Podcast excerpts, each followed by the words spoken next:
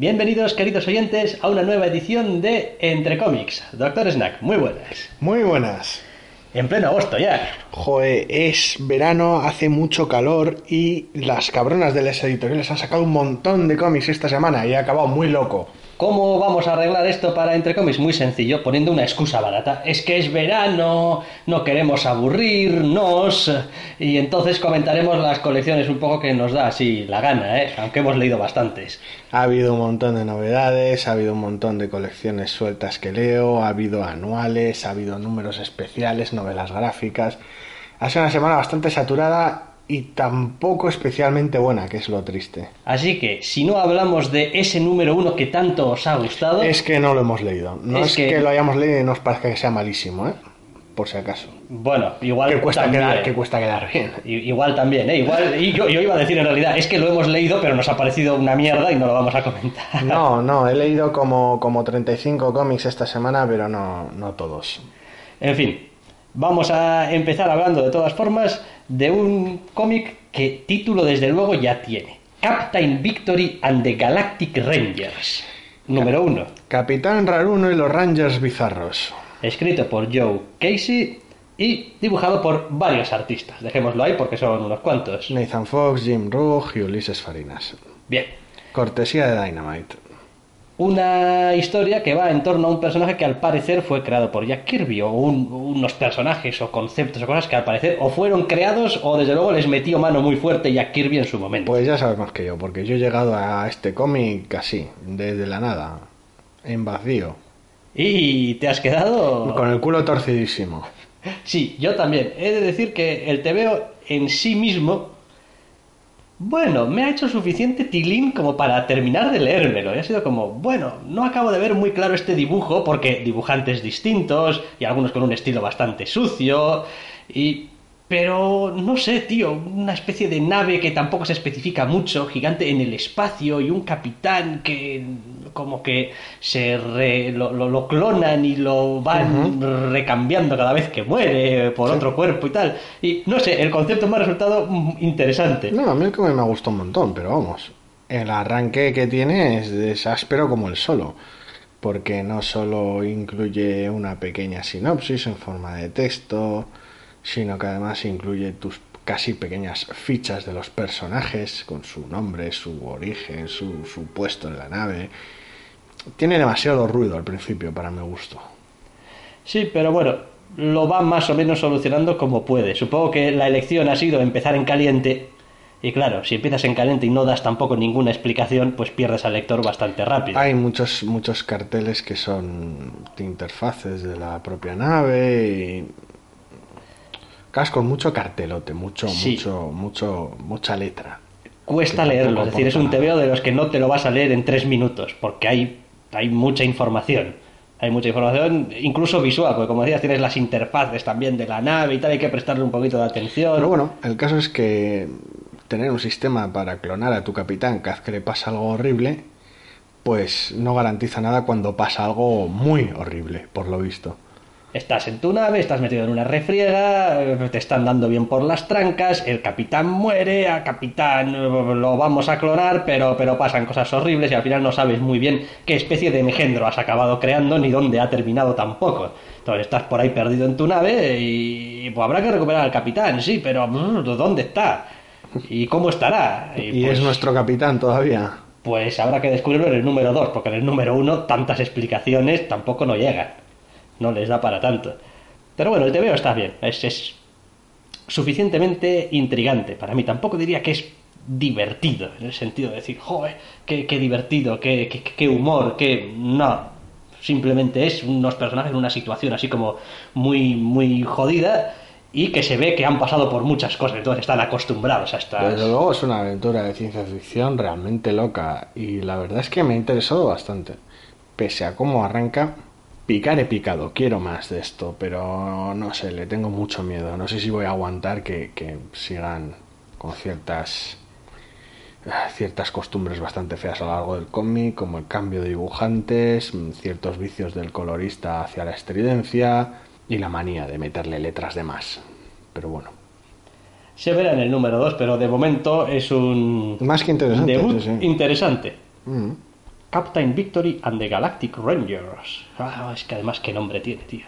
Demasiado largo. Capitán Victoria y los Rangers Galácticos. Joder, bueno, a la victoria con esto. Vamos, no hay- Ya veremos. ya veremos. Más cosas, más números uno. Pues sí, Genius. porque nos vamos a Image. Genius número uno. Y esto estaba escrito, a ver, que miro los apuntes tácticos. Por Mark Bernardin y Adam Freeman. Y dibujaba, no sé si Afua o Afua Richardson. Yo, es que estos idiomas que no tienen tildes me descolocan un poquito. Y, joder, ¿qué tenemos aquí? Pues una historia también bastante... A ver, es convencional, pero está contado desde el punto de vista un poco quizá menos convencional, porque básicamente tenemos a la Overlord, en este caso Overlady, de las bandas de Los Ángeles, ¿es esto? Sí. de Los Ángeles que bueno, ya ha decidido que mira, esto, esto, esto, esto no va bien, vamos a unirnos todos y vamos a darle a la policía lo suyo. Pero en vez de contártelo desde el punto de vista del agente de policía aguerrido y tal, que va a intentar solucionar este tema, te lo cuenta desde el punto de vista de la líder de las bandas. Sí, de las bandas una vez unificadas. Y el cómic arranca en caliente, con dichas bandas unificadas habiendo lanzado ya un ataque y pues cierta zona de Los Ángeles convertida prácticamente en zona de guerra. Y ya es a espera de una de, una, de un segundo ataque de la policía.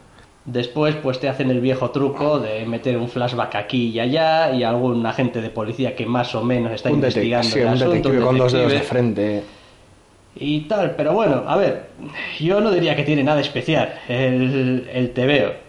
Simplemente nace arriesgado. Es como, pues mira, estos ya están unificados, estos ya han lanzado su primer... Ya veremos a dónde va esto. Quiero decir, para mí es más interesante el ver a dónde va que leer realmente el TVO, que sin estar mal, pues tampoco me dice. A mí me resulta un tanto excesivo para estar tan tan ambientado y tan localizado en, en un mundo real, en, en nuestro propio, en nuestra propia realidad y que hacerlo tan apegado a nuestra propia realidad se marca unos desfases en, la, en lo que a capacidades de, de la chica esta y su, su, su banda de, de, no sé, sicarios más cercanos que le rodean, que son bastante especialitos también, que bueno, mmm, requiere cierta generosidad para creerte ciertas maniobras, pero bueno, si no te las creyeras el cómic no se llamaría genio, de eso se trata, de que la tía es un genio y pues es la mega señora del mal, por llamarlo de alguna manera, es capaz de hacer unos planes del copón. Es Moriarty con tetas o algo así. Entonces, no sé, mmm, es como, ¿qué pasa si Moriarty une a todas las bandas criminales de un barrio de Los Ángeles y la lía parda? Pues no.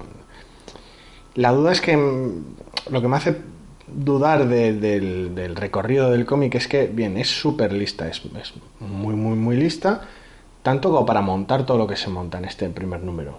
Pero bueno, quiero decir, si está lista, ¿cuál mierda es su endgame? Claro. ¿Cuál es el plan final en este cómic? Porque, Porque nadie siendo tan listo se va a meter capaz, en un berenjenal como estos. Aunque seas capaz de lidiar con la policía, quiero decir, cosa que ya habría que ver y habrá que ver lo creíble que resulta. Te acabarías comiendo al ejército, quiero decir, no hay tampoco muchas dudas de que te van a arrasar a nivel.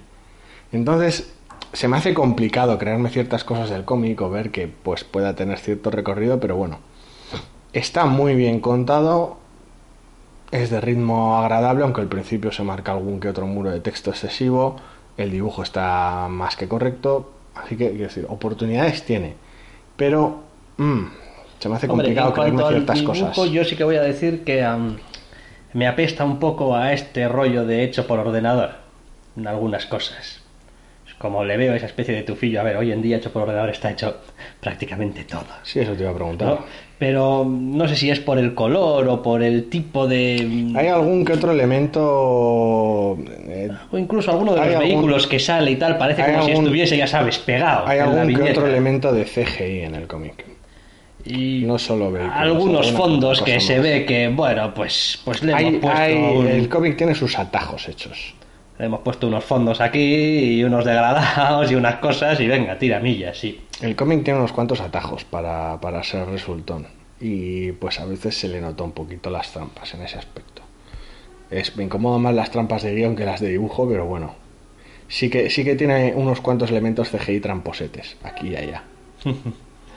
Bien, Genius 1. vale, ninguna cosa maravillosa tampoco, pero bien, oye. Ya he dicho, esta Pase. semana, esta semana, mm, Si esta semana es de la de ¿qué tal la semana de TVOs? hay cosas, pero no especialmente entre las novedades. El último número de Warren Ellis de Moon Knight ha sido, ha sido extraordinario, por ejemplo.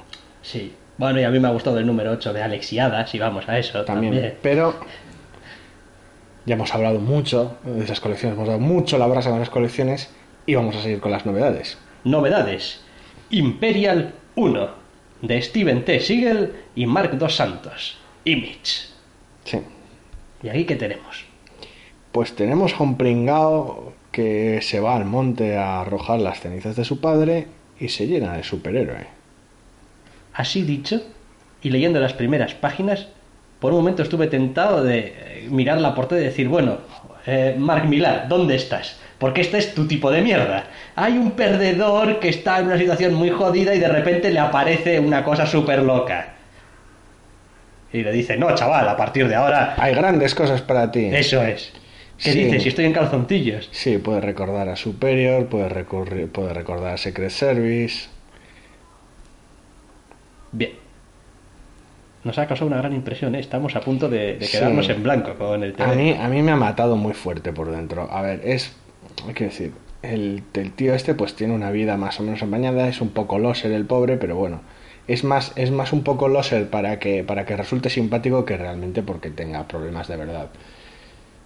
Tiene una novia, andan que a ver si me caso y me dejo de casar, planeando el tema, probando menús y tal, y bueno, pues de repente su vida se ve, se ve pues puesta patas arriba por el hecho de que aparezca pues el, el, el superhéroe megatocho de turno, que, que, que es totalmente irreal y ficticio, parte de los cómics y muñequitos que colecciona el, el fricazo este en cuestión, de repente, no, tú vas a ser el siguiente, pues eso, Imperial. Es como si estás tranquilamente, terminamos de grabar el podcast, se te aparece Superman y dice, no, a ti te toca ser el siguiente Superman, porque yo estoy viejo. Y pues se te queda un poco cara de por qué me ibas a convertir en un cómic malo de Mark Millar. Ya. Y es la cara que se te queda leyendo este cómic, porque estoy leyendo un cómic malo de Mark Millar, es que ni tan siquiera es de Mark He de Millar. decir que leyendo el TVO me ha costado determinar si realmente es algo que solamente él ve y el personaje no existe, quiero decir, porque no tampoco se especifica que No, no, él sol- hasta la fecha solo lo ha visto él. solo lo ha visto él. Sí, y el personaje es un personaje de ficción. Bueno, es un personaje de ficción, pero hoy en día, a ver, hace 20 años me hubiese leído este TVO y te hubiese dicho es un personaje de ficción, no hay duda. Hoy en día, con todos estos TVOs en los que los propios superhéroes, digamos, tienen su merchandising y le sacan sus cosas, me queda la duda, es como, bueno, el tío igual existe y además tiene su merchandising y sus TVOs. Pero no, no parece que nadie haga ninguna referencia y todo lo que sale referido al personaje es siempre, pues sí, merchandising chus- chu- chusco y de Además- los de Jack Kirby. Además, cuando añaden son. Cuando añaden merchandising y detalles, añaden tanto muñecos de, de- de Marvel como de DC. Sí. En el fondo, entre las pertenencias Sí. del fricazo este. Entonces, intentan darle ese enfoque de, bueno, esto es el mundo real y de repente sale un superhéroe de aspecto, pues ligeramente ridículo, a decir que, pues tú eres el siguiente que le va a reemplazar. Y no termina de quedar bien del todo. No lo sé, no funciona de alguna manera no funciona de la misma forma que funcionaba a veces el vigía, ese nivel de meta muy raro de no sé muy bien el vigía si está fatal, cómo de fatal de la cabeza está y que es verdad y que no.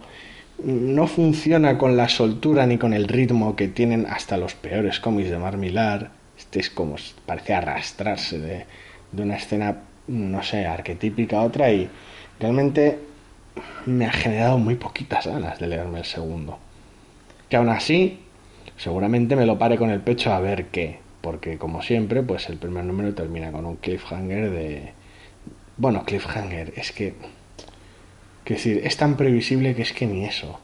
Como no tengo claro soy un loser no tengo claro si quiero reemplazar a un superhéroe no me lo estoy imaginando son son cosas mías estoy fatal son los nervios por la boda. Y ¡boom! no te toca reemplazarme no te queda otra. Fuck you. Y es como Ah, Ya qué- veremos. Qué ya veremos. A mí no me ha parecido tan espeso ni tan mal. A mí me ha parecido que tiene un pase y yo lo he leído bastante a gusto. Me ha resultado agotador. Igual es que ya demasiados cómics esta semana, pero pff, no sé, es que tan, tan manido y tan sobao que no, no, no, no, no le he perdonado nada. Está menos generoso Bueno, que de hombre, costumbre. también he de reconocer que, en fin, yo soy, es que yo soy rarito, pero la historia del Imperial este me la trae el pairo. Yo lo que quiero saber es qué pasa con la pareja. También. Es como, no, bueno, lo que me interesa es esta pareja más o menos joven, que después de un montón de tiempo parece que ya se han prometido y se van a casar, pero, pero algo les va a pasar en medio que les va a poner trabas. Es como, bueno, es casi casi de comedia romántica, pero en fin, Sí, me parece propia- más interesante que lo otro. La propia portada alude a, alude a ello. Si luego con el tiempo se trata de ver cómo las, las fantasías sobre superhéroes y sobre, y sobre asuntos pretendidamente infantiles alejan a, a nuestro protagonista de un matrimonio y de una vida seria y adulta, pues ya veremos. Por ahora simplemente es un cómic regulero. Bien. Quiero decir, podrá tener su texto que pueda tener, pero que tiene que demostrar cierto empaque por ahora. Pues el tercero, tú, en la cara, Imperial 1. Fua. Nos quedan un par de TVOs para comentar. Igual comentamos alguno más así de pasada, rapidito, pero un par. Y el siguiente... El siguiente está lleno de amor. Sí. Pero... Cuidadito. Pero, con peros. Con peros, sí. Con- Estamos hablando de, ya dijimos en su momento, que Jim Starlin estaba preparando su regreso con una novela gráfica, Thanos de Infinity Revelation. Bien, pues ya ha salido, ya nos lo hemos leído. Son Sí. 99 páginas de puro amor Starlin, Sí, Starling como guionista, Starling como dibujante. pero también son 99 páginas de puro amor Starlin. Sí, vale, bueno, el pero sería ese. El pero es que si no te gusta lo que siempre ha hecho Starling con lo cósmico, especialmente en Marvel, pues no te va a gustar esto porque es un ejemplo de manual de lo que hace Starling. Supongo que ese sería el pero. A mí hay muchas cosas que me han gustado, pero también ha habido otras cosas que a estas alturas ya estoy un poco cansado de leerle a Starlin así. Sí, Eh, volvemos a tener otra vez una otra historia donde Thanos presiente que hay algo que está mal y una gran especie de fuente de energía o cosa que tiene que buscar y tiene que encontrar otra vez. Sí, original no. Es como la cuarta o la quinta vez que la aventura se inicia con oh, unas energías extrañas en algún lado y si no es un cubo cósmico son unas gemas del en infinito. busca de un artefacto Y si no es el corazón del infinito, y si no es la mierda del infinito, y ya estamos liados con la misma mierda. Correcto, pero eso no es más que el McGuffin, no es más que el, que el maletín de Bull Fiction, no sé. Claro. Una de las cosas interesantes es la dinámica entre él y Adam Warlock en este cómic. Bien. Sí. Y ahí es obviamente, obviamente donde se disfruta el, el TVO. Pero incluso así, Starling ya lleva una temporada bastante larga en la que, eh, decir, es que ni se molesta en ocultar que es todo una excusa para hablar de sus movidas. Es como, antaño los personajes movían su propia historia y al margen había una especie de subtexto que era el de lo que le mola a Starling. Ahora el TVO habla de lo que le mola a Starling. Hay un subtexto de que hay unos personajes problema- Marvel en medio. El problema es que ahora mismo, pues Starling está pillado con una novela gráfica que tiene que de alguna manera empezar y terminar. No, no tiene ni un, ni un crossover, ni un evento que llevar a cabo, ni ningún tipo de colección regular que llevar a cabo. Tiene esto, tiene este espacio Bueno, limitado. tiene 100 páginas. 100 páginas son muchas páginas. Sí, en 100 páginas cuenta lo que cuenta, pero quiero decir, una vez que, que lo cuente tiene que coger los juguetes y volver a guardarlos en la caja. que ese es otro de los problemas. Es decir, Starling nunca ha funcionado muy bien con, con este tipo de restricciones. Quiero decir, en- nos encontramos otra vez con el Thanos de Starling, el que, el que mola, el Sí. que no solamente hace las cosas, sino que además piensa por qué las hace y las repercusiones de lo que hace y tal. Y, y después tenemos a Adam Warlock en, en- en su versión, digamos, también más Sí, tenemos un par de variantes curiosas de Adam Warlock, de hecho. Sí, sí, y bueno, el TVO en realidad es eso, es bueno, aquí hay algo, no sé qué, hay que conseguirlo, ¿por qué? Porque uf, todo va a volver a renacer, porque los grandes poderes han decidido que hay que Sí, cosas, renovar este universo, universo, o algo. Y ya está, y nosotros dos, qué raro, Warlock y Thanos, que estamos fuera de los de las líneas del destino, tenemos que estar aquí como protagonistas y En tal. algún momento vendrá una gente y nos daremos puñetazos locos a lo Starling. Y bueno, pues unos puñetazos locos que te quedas loco, efectivamente, porque a estas, eh, a estas alturas Thanos es virtualmente inmortal. Siempre es un placer ver a Starling dibujar a Thanos repartiendo leña. Sí. Aunque puede resultar quizá para algunos lectores muy cebado. O sea, el nivel de leñas que, mete en este TVO es, vamos, orgásmico. No, el tema, sí, literalmente, el tema de rayos y todo, todo cómo, cómo, cómo dibuja todos los rayos, es como... No solo es bonito y no solo funciona, sino que además es muy propio suyo, muy, muy, muy identitario y, y todo te recuerda al resto de sus cómics. Pero en fin, sobre todo tenemos eso, una historia autocontenida de muerte y renacimiento, como Una vez más. siempre, que tiene el interés quizá de, de ver otra vez interactuar a los personajes y de volver a tener un Thanos que no es Thanos el conquistador, no es em, Thanos el villano, es, es Thanos el maquinador, Thanos el, el buscador de conocimiento, que es el Thanos que mola, es decir, el Thanos villano ya lo tuvimos, moló en su momento y después fue evolucionando, que es algo que al parecer pues el resto de autores todavía se resisten a- reconocerlo. Y bueno, eh, lo demás pues no, tiene nada malo, está, está muy bien. Es bueno, es, es, es un de, de Starling, decir, podría ser de ahora como podría ser de los 80, tampoco...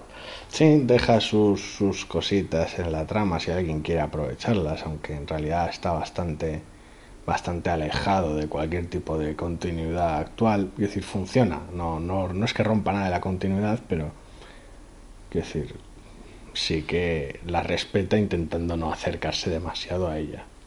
También se marca por el camino unos fuck you a muchos autores que han utilizado el personaje eh, con... Fin, pues algunas justificaciones como, yo qué sé, estaba fatal de la cabeza y no, sabe, no sé ni lo que hacía. Como el Thanos aquel que no guionizaba a Starling, ¿te acuerdas? de- Pues estaba fatal. Estaba fatal, tío. Estaba sintiendo una especie de desequilibrio cósmico y es que no sabía ni lo que hacía. Estaba todo loco, a ver si le pegaba algo y ya está.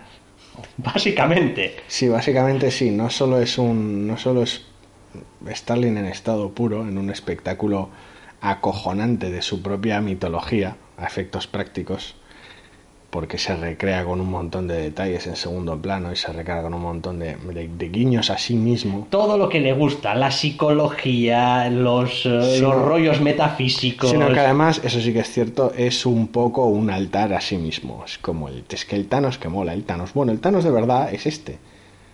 Y él mismo, dentro del, dentro del propio universo Marvel, reconoce que pues en los momentos en los que Thanos no es así es porque pues hay injerencias de poderes extraños Sí, y- que perturban a Thanos. Eso es. Es acojonante.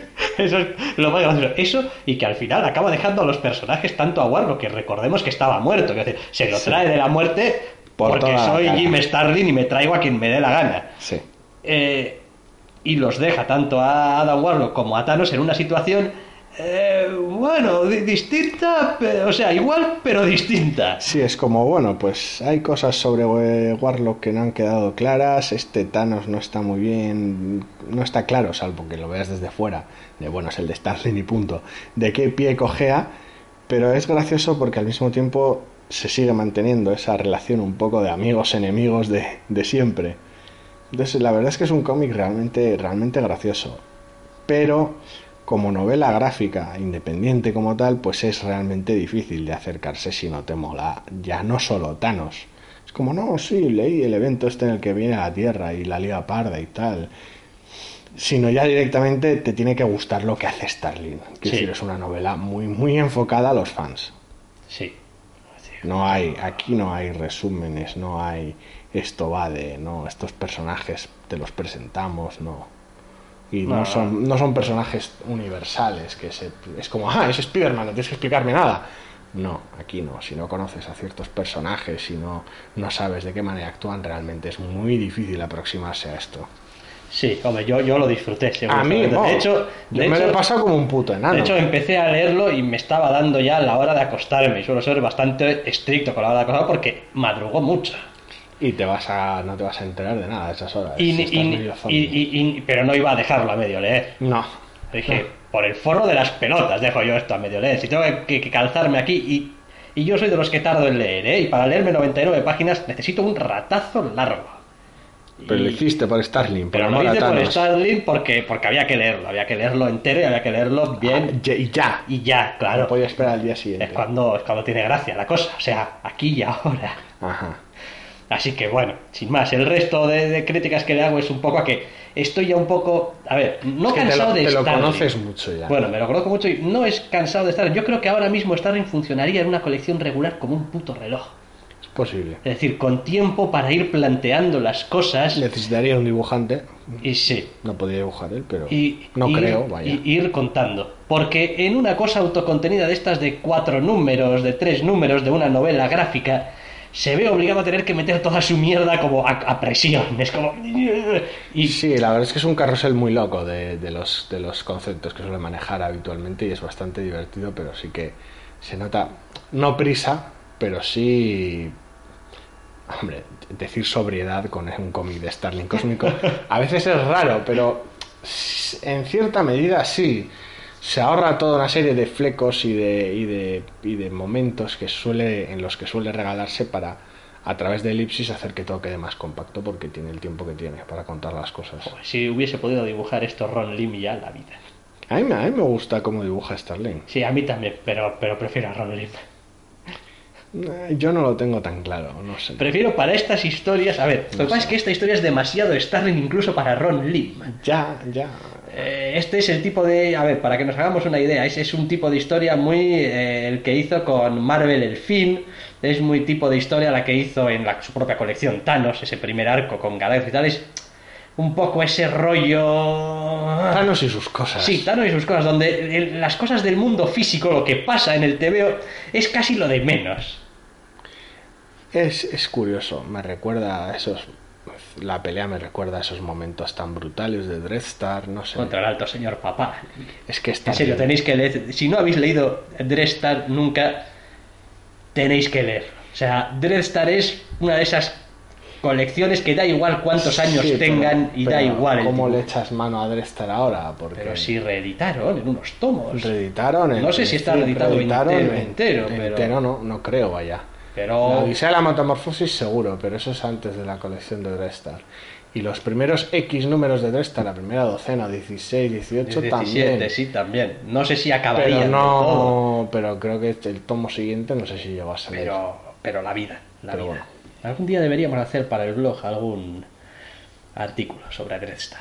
Y, lo mucho, y lo mucho que mola. El personaje y su puto recorrido loco ahí, desde el, desde el principio antes de la colección que lleva su nombre hasta, hasta el final con Peter David.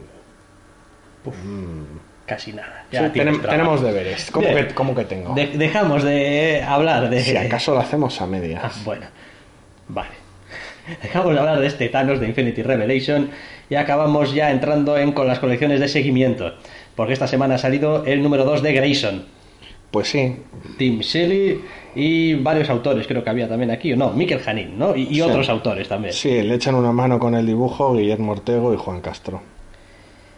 Y. ¡Ay, joder! No sé.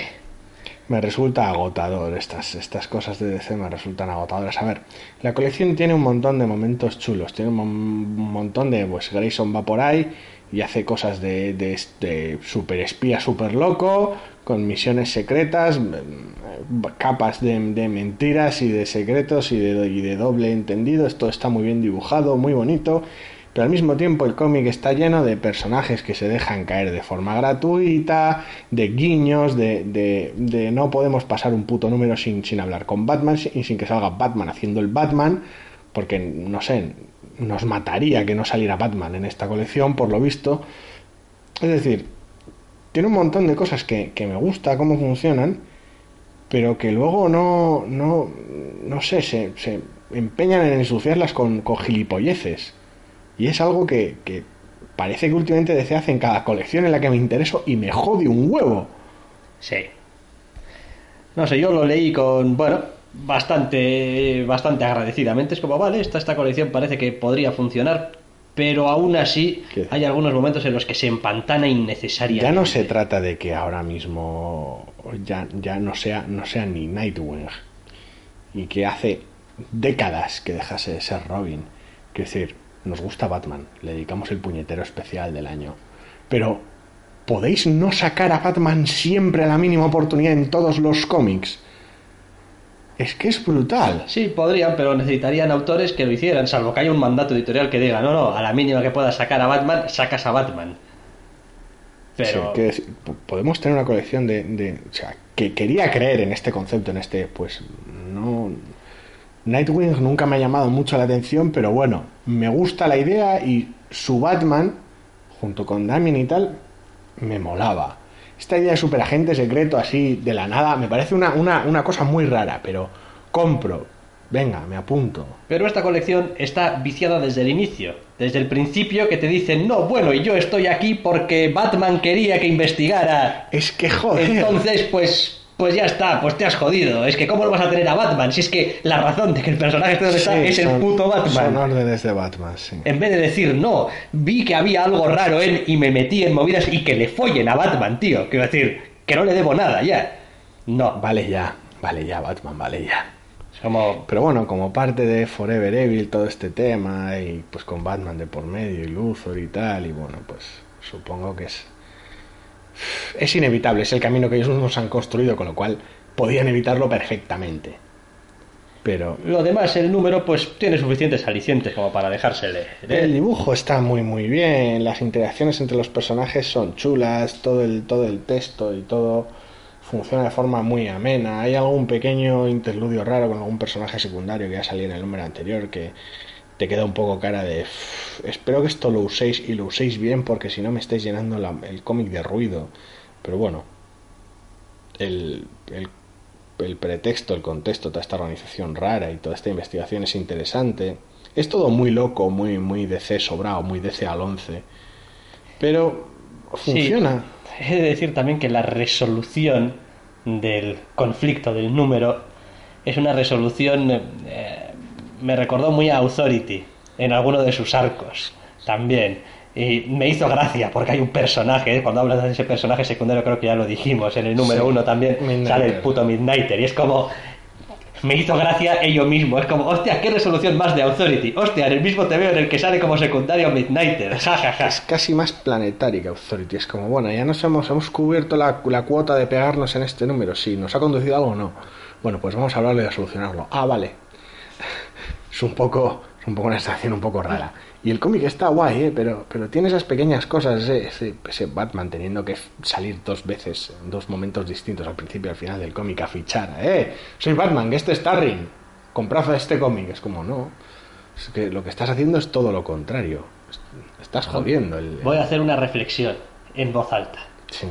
Yo a DC le entiendo, es decir, si nosotros ponemos Batman en el título de un especial, en el especial del podcast, y se cuadruplican o casi quintuplican las escuchas que tenemos, me imagino que DC aprendió esto hace un montón de tiempo.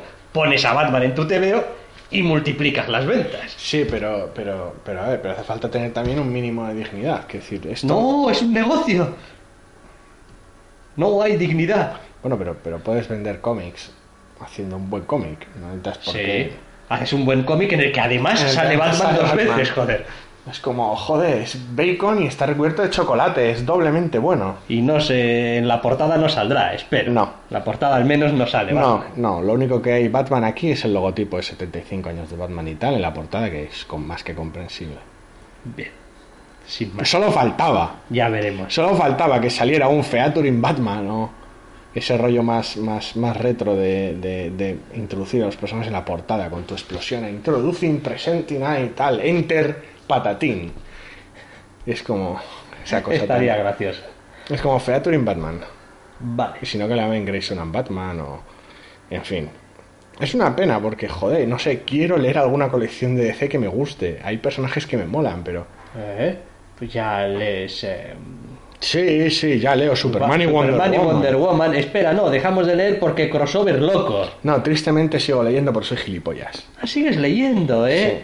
Ah, no me habías dicho eso. Tampoco te dije que dejase leerlo, pero bueno. No. Ah. Pero dijiste, ¡oh, Dios mío! ¡Gran ira! Están- Gran ira, están empezando a meter en otras colecciones. Sí, porque Ah, esta ah. semana sacaron un, un anual de Superman y Wonder Woman, que lo han llamado anual, pues no sé muy bien por qué, porque no es más que el capítulo 3 de la gilipollez esta que se han marcado de Superman Doomed.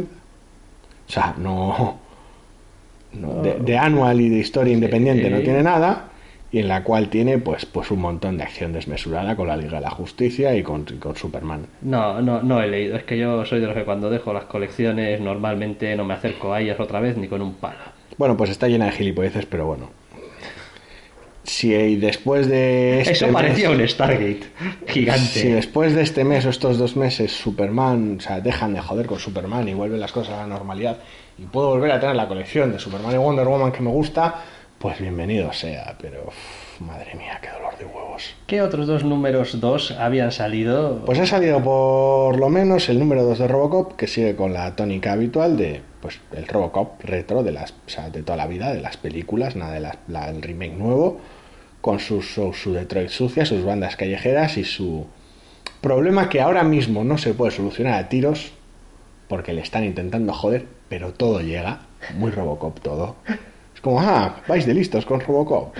Todo llega. Al final, pues un camión de ácido pone las putas cosas en su sitio. ¡Ayúdame! También ha salido el número 2 de Legendaria Star-Lord con las aventuras de Star-Lord. Ahora Ah, que sí, la película está echando fuego y recaudando grillones de dólares. ¿Otro número autoconclusivo o no? La aventura que tiene lugar, sí, Sí, pero bueno, vale. ya la serie apunta a que, bueno, pues todas las- hace alusión a las cosas que pasaron hace tiempo en la etapa de Amnet y Lanin en lo cósmico y de cómo Star-Lord pues parece tener una cita pendiente con el bueno de Thanos. Vale. Hasta aquí el Entre Comics. Pero me niego a cerrar el Entre Comics esta semana sin decir que lo último que hemos sabido es que la Warner se ha hecho cacotas. Sí, una vez más, la Warner se ha hecho cacota, se ha movido la fecha de Superman, Batman, Down of Justice, como se llama el apaño este de película que tienen. ¿Por qué diablos se hacen cacotas? No sé, no sé, pero me han hecho, me ha hecho mucha gracia porque se han marcado una maniobra muy Marvel. Sabes cómo Marvel desde hace ya algún tiempo tiene la costumbre de sacar fechas a cascoporro. Sí. Nuestras siguientes películas, oh, de aquí al 2016, to, pom, pom, pum, y fechas para las películas y tal, y tal vez con uno, dos, tres huecos, últimamente más porque habían empleado más las fechas, con sin, sin qué películas van a ir ahí. Bien, lo ha hecho DC también hasta el 2019, Oh, con la fecha de Dawn of Justice y otros nueve huecos vacíos. eso es. Eso es tener un rostro, anunciado otras nueve películas que no existen, pero de hormigón armado. pero tienen fechas.